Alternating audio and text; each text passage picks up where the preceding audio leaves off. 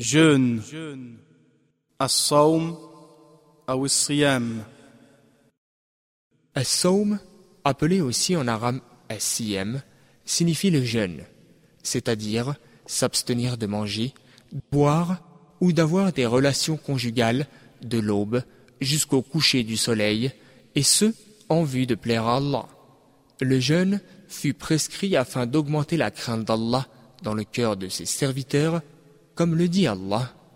يا أيها الذين آمنوا كتب عليكم الصيام كما كتب على الذين من قبلكم لعلكم تتقون Ô vous qui avez cru, le jeûne vous a été prescrit comme il a été prescrit à ceux avant vous, afin que vous soyez pieux.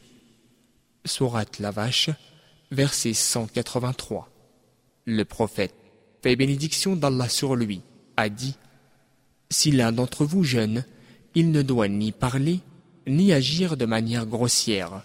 Si quelqu'un le provoque ou s'en prend à lui, qu'il dise Je jeûne, je jeûne. Hadith rapporté par Al-Bukhari et Muslim. Les points suivants sont des actes recommandés lors du jeûne. S'empresser de rompre son jeûne dès le coucher du soleil.